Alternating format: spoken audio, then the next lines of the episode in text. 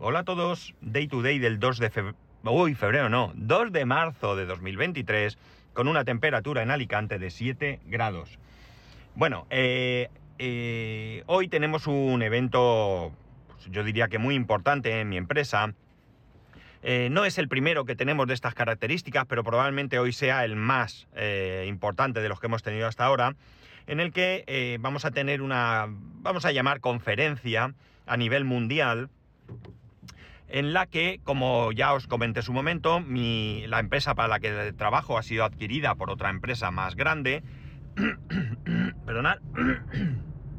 y resulta que, eh, eh, bueno, pues vamos a tener una conferencia donde directivos de la empresa, de mi empresa y directivos de la, empresa, de, la empresa a la que pasamos a formar parte, van a eh, darnos información y demás hay una cosa súper interesante y nos tiene bastante, bastante sorprendidos y para bastante y para bien.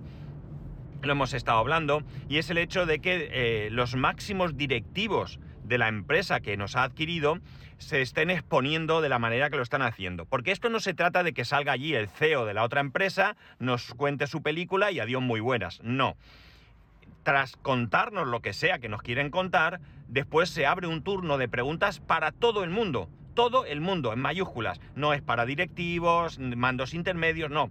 Eh, cualquiera, cualquier persona de la empresa, de cualquier punta de este planeta, tiene derecho a dirigirse a, los responsables y hacerles las preguntas que considere que, quiera, pues que le generen cierta inquietud.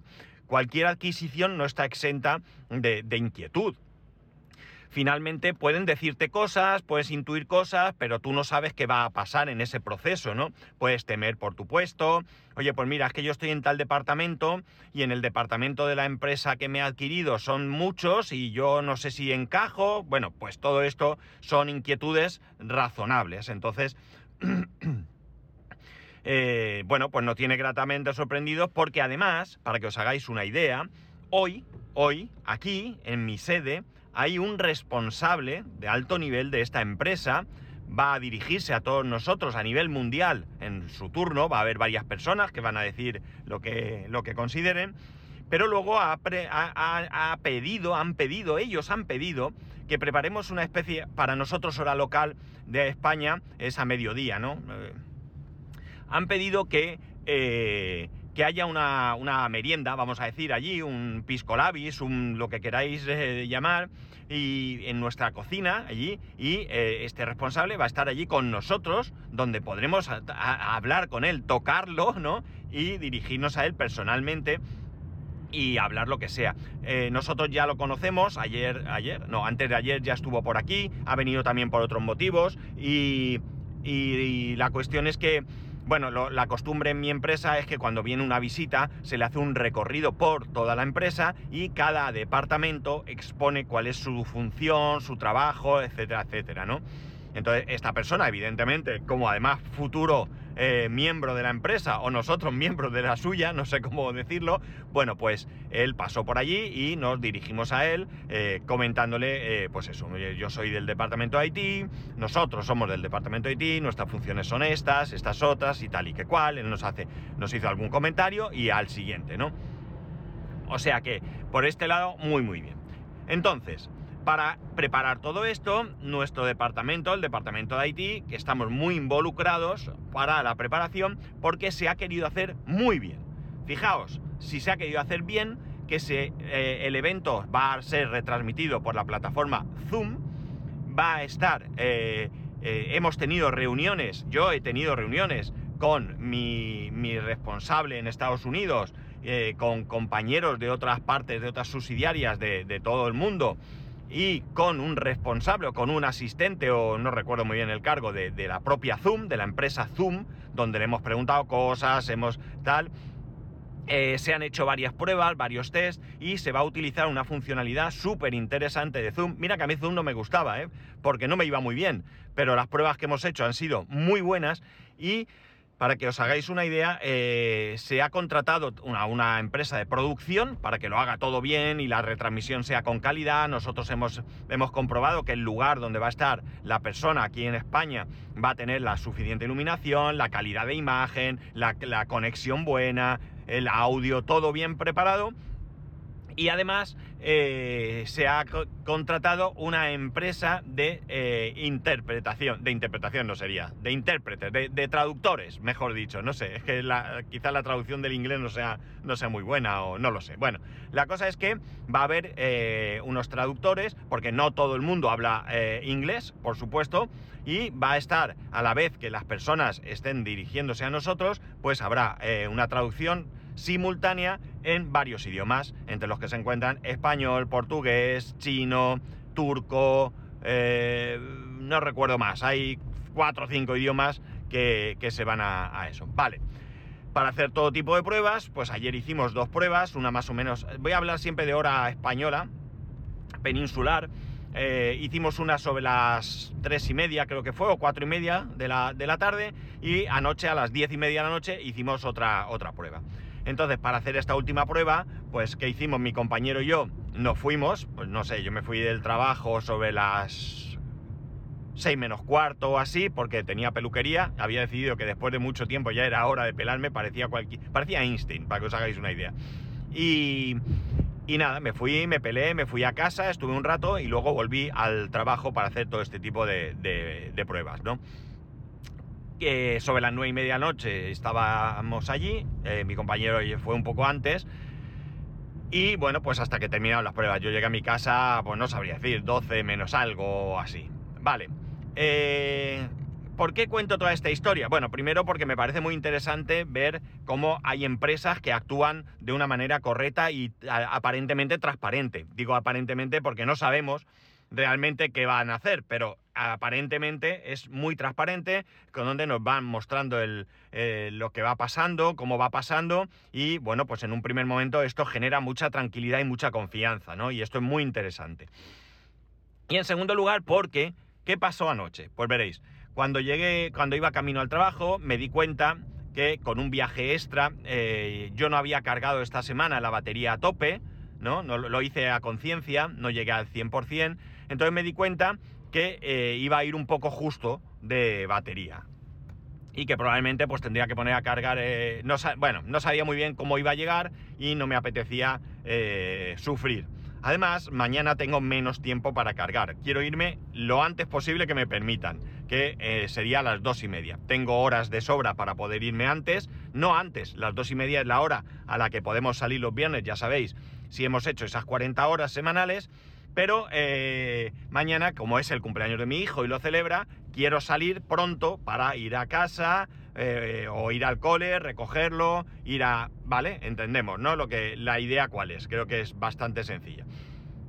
Entonces, eh, pues eso, como tengo menos horas, hoy voy a tener de todas maneras que cargar también. Y bueno, probablemente cargue hoy una parte y mañana termine de cargar la parte que falte hasta el 100%, ¿no? Vale, pues ¿qué pasa? Pues que anoche llegué, eh, aparqué el coche, solo había dos coches, el de mi compañero y el mío. Yo aparqué en el punto de carga, eh, conecté el coche y bueno, pues cuando me fui había cargado un poco, no mucho, porque no estuve mucho tiempo, ya os he dicho el tiempo, pero conseguí un poco de carga para ir más tranquilo. De hecho, ahora mismo me queda un 36% de carga. Vale, eh, dándole vueltas a esto, pensé en, eh, bueno, pues le di vueltas al tema de los derechos, de los derechos laborales principalmente, que podemos eh, llegar a conseguir o que ya tenemos. Y pensé incluso en cómo eran estos derechos en la empresa en la que yo trabajaba anteriormente. Desde luego, en mi caso concreto, el derecho a poder cargar el coche es una pasada, porque ya digo, yo anoche llegué, puse el coche a cargar, lo que me hizo falta, y me volví a casa sin ningún problema en otra situación hubiera tenido que ir a, o no, ¿vale? Pero en otra posible situación hubiera tenido que parar en una gasolinera, echar combustible, con la consiguiente pérdida de tiempo, poca, pero quieras que no, a esas horas de la noche tienes ganas de llegar a tu casa y además estaba sin cenar, había decidido cenar al volver y bueno, pues yo tenía ganas de llegar a casa, cambiarme de ropa, cenar tranquilamente y acostarme.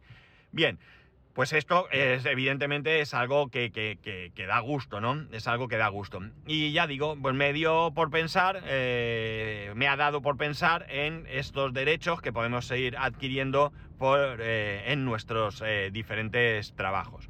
El tema de la recarga es un, un, derecho que me parece muy, muy interesante. No todas las empresas van a poder aplicarlo porque para ello la empresa tendría que tener, como nosotros tenemos, un parking propio pero eh, las empresas que tengan parking sí podrían, eh, eh, ¿cómo se dice?, implementar este derecho, incluso fijaos lo que os digo, no como yo de manera gratuita. Claro, alguno dirá, eso lo dices tú porque lo tienes, pero los que no lo tenemos, pues no. O sea, sí, tenéis razón, ¿no? Yo lo tengo gratis y, es, y la verdad es que es un, un gran una, gran ventaja, ¿no?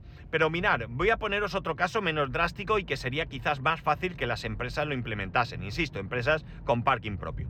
Eh, la empresa podía asumir el coste del cargador, ¿vale? El coste del cargador, el que sea nosotros eh, nos podríamos evitar tener cargador en casa. Estamos hablando de un ahorro bastante importante. El ahorro de un cargador, el precio de un cargador sin ayudas, ¿de acuerdo? Luego ya sabéis que hay ayudas, está entre los 1.500 y los 2.000 y pico euros. Depende de la empresa instaladora, la distancia desde el contador hasta el cargador, el garaje, bueno, todo eso influye y está en ese precio. Bien, si tuviéramos en el trabajo nos podríamos ahorrar ese dinero. ¿De acuerdo?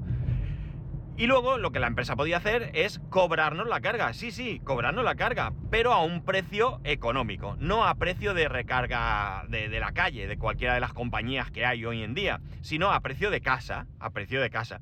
Si la empresa consigue un precio muy barato de la electricidad, pues ese mismo precio nos lo podría fácilmente eh, cobrar a nosotros, ¿no? Incluso, bueno, pues si quiere llegar más allá, que sea gratis, por supuesto, y si no quiere llegar a tanto, pues puede ser subvencionado. Oye, mira, yo pague lo que pague la luz, te cobro 15 céntimos por kilovatio hora. Oye, pues mira, todo eso sería una posible ventaja. Para mí, ya digo, para mí es una grandísima ventaja, no ya solo que es gratis, que es una grandísima ventaja, por supuesto, sino también por la comodidad de que yo ahora llego al trabajo, tengo la plaza libre, eh, meto el coche, enchufo el cable y mientras estoy trabajando está cargando. Cuando termino, cojo el coche me voy a mi casa. No necesito siquiera que cargue al 100%. Me da igual la velocidad. Con tener para cargar todo, para poder circular a diario y los fines de semana moverme lo que me muevo, ya sería eh, suficiente. Con lo cual, como veis, es muy interesante, muy interesante.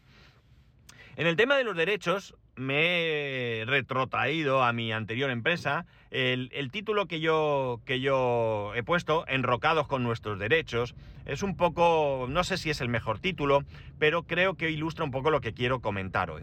Lo que quiero comentar hoy es lo siguiente. No tengo ninguna duda que nuestros derechos son nuestros. Y por tanto, eh, hay que exigirlos y defenderlos. Hablo de nuestros derechos, ¿de acuerdo? No hablo de prerrogativas que diferentes empresas nos puedan dar. Eso podemos negociarlo, llegar a un acuerdo y todo lo que queráis. Hablo de nuestros derechos, ¿vale? Nuestros derechos son los que son. Y me venía a la memoria un caso concreto que viví en la empresa eh, que, estaba, que estaba antes, ¿no?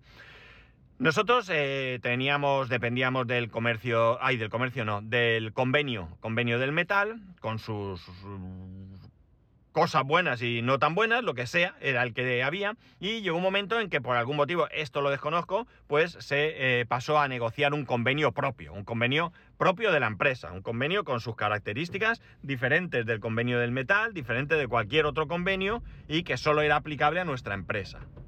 Eh, entiendo que se partiría del convenio del metal y a partir de ahí pues se fueron buscando diferentes mejoras para los trabajadores y entiendo que también algunas cosas que serían buenas para, el funcionamiento de la empresa, ¿no?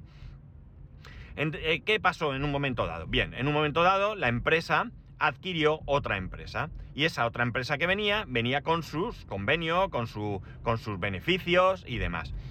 Y eh, bueno, pues a la hora de pasar a nuestra empresa y aceptar nuestro convenio, ellos perdían algunas cosas. Ganaban unas, perdían otras. Pero ellos eh, creo que se, que se enrocaron eh, no en aquello que podían conseguir mejor, sino en aquello que iban a perder. evidentemente hay que valorarlo, pero creo que la valoración no es pierdo esto, esto y esto, ¿no? La valoración es si firmo, voy a perder esto, voy a ganar esto, ¿qué me conviene? ¿Me conviene pelear por lo que pierdo o me conviene aceptar porque lo que gano es mejor? Me, explico, ¿verdad? Entonces, yo creo que ellos se enrocaron y, y, además en algunos beneficios que me parece que no eran tan interesantes eh, y bueno, pues para mí, en mi opinión, salieron perdiendo. Uno de los beneficios que tenían ellos era que la empresa en la que trabajaban eh, eh, les daba eh, cesta de Navidad, ¿de acuerdo? Y en la empresa en la que yo trabajaba y que adquirió la suya, no dio nunca jamás cesta de Navidad. Ni dio ni da. O sea, siguen igual. Hasta aquí todo ok. Eso es algo que la empresa puede decidir, hacer o no hacer, y bueno, pues luego tendrá sus consecuencias si la quieres quitar, como es el caso, pero era así. Entonces, al pasar a nuestro convenio, ellos perdían la cesta de Navidad y no estaban dispuestos a perder la cesta de Navidad. Y digo este caso concreto porque es algo que, que, trataron mucho, ¿no? O sea, era algo que estaba sobre la mesa constantemente, su problema era la cesta de Navidad, lo comentaban, es decir, que a lo mejor perdían otras cosas, pero honestamente yo lo desconozco, yo lo desconozco. Bien, la cosa es que sí que había una historia de que ellos el coche de empresa era un derecho adquirido, que podían utilizarlo, eh, eh, no se lo podía quitar aunque cambiaran de puesto de trabajo, y a nosotros sí no lo podían cambiar. Bien, eso es una cosa a luchar seguramente. Pero eh, lo de la cesta Navidad quedó de la siguiente manera. Ya digo, lo del coche sí que creo que fueron al final, incluso firmando, tuvieron que denunciar y aquello acabó creo que dándoles la razón, eh, pero lo de la cesta Navidad a mí me parecía sangrante y os que os cuento.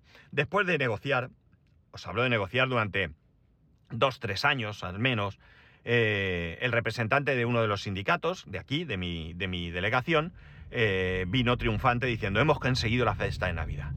Bien, realmente no consiguieron la cesta de Navidad. Lo que llegaron es a un acuerdo por el que a las personas que habían tenido derecho a percibir esa cesta de Navidad les iban a ingresar una cantidad de dinero, porque claro, lo que no es de recibo es que eh, eh, unos reciban el paquete de la cesta y otros no. Eh, ¿Ellos tienen derecho a la cesta? Sí, pero no es lo mismo que les den un dinero en su nómina de diciembre, que aquí pues nada, no se entera nadie, que llegue el momento y digan, toma la cesta para ti, no, tú no tienes, tú sí, tú también, pero tú tampoco y tú tampoco, ¿verdad? Queda como un poco... Eh, muy raro, ¿no? No, no, no, no tiene una buena imagen y seguramente los que no perciban cesta de Navidad, pues eh, se sientan disgustados. Vale, el acuerdo fue el siguiente, como he dicho, ya no te voy a dar una cesta de Navidad, te voy a abonar la cantidad de 35 euros en Navidad, ¿vale? En la nómina de diciembre. Y vino el representante, como digo, para venderme eh, eh, el éxito de la consecución de lo que habían obtenido. Y yo no me pude aguantar. Lo siento mucho, no me pude aguantar. Insisto, que cada uno tiene que defender sus derechos y no lo veo mal.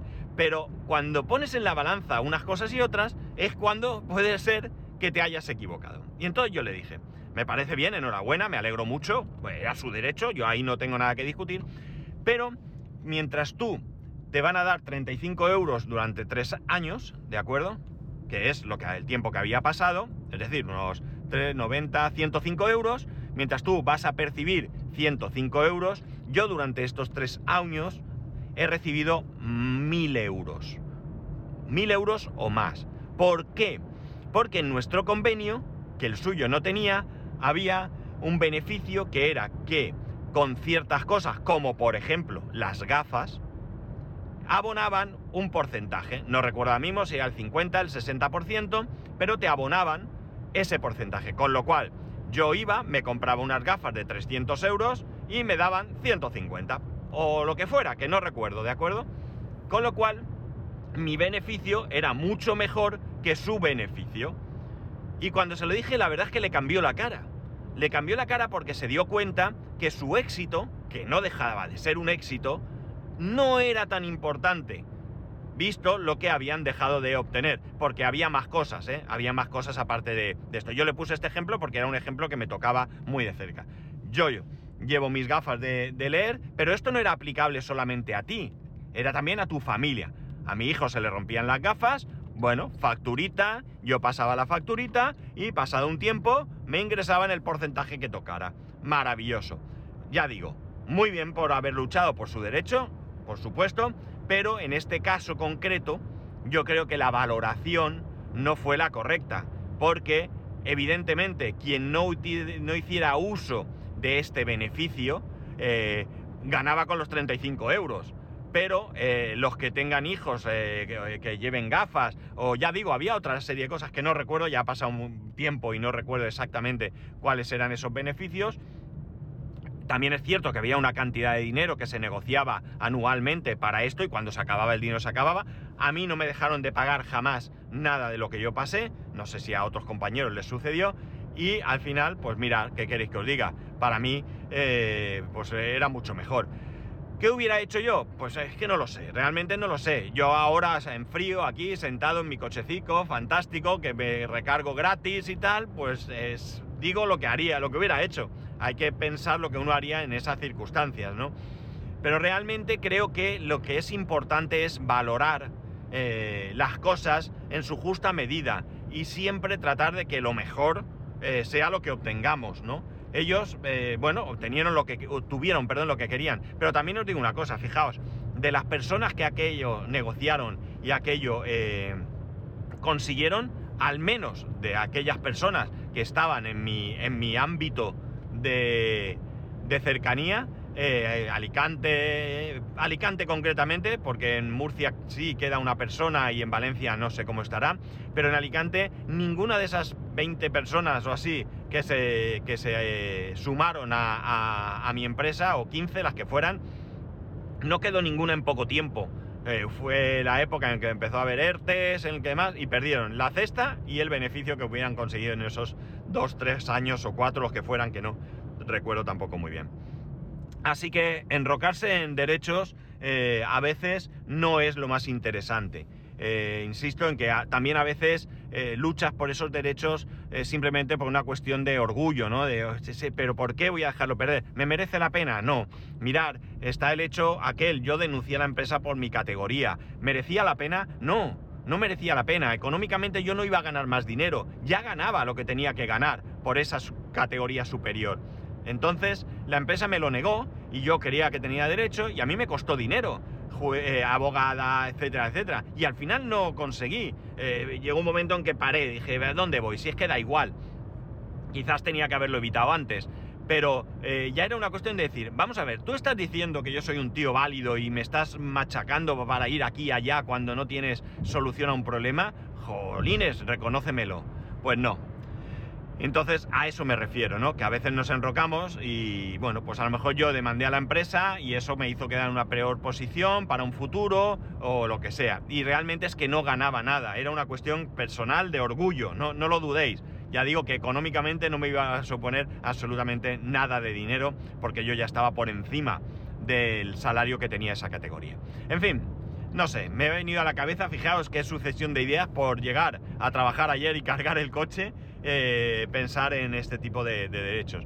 Yo creo que, lo, más interesante es topar con una empresa que quiera que, tú tengas derechos, que seas feliz. Un, empleado feliz es un empleado productivo y, bueno, pues yo creo que es importante que esto, que esto fuese lo normal, ¿no?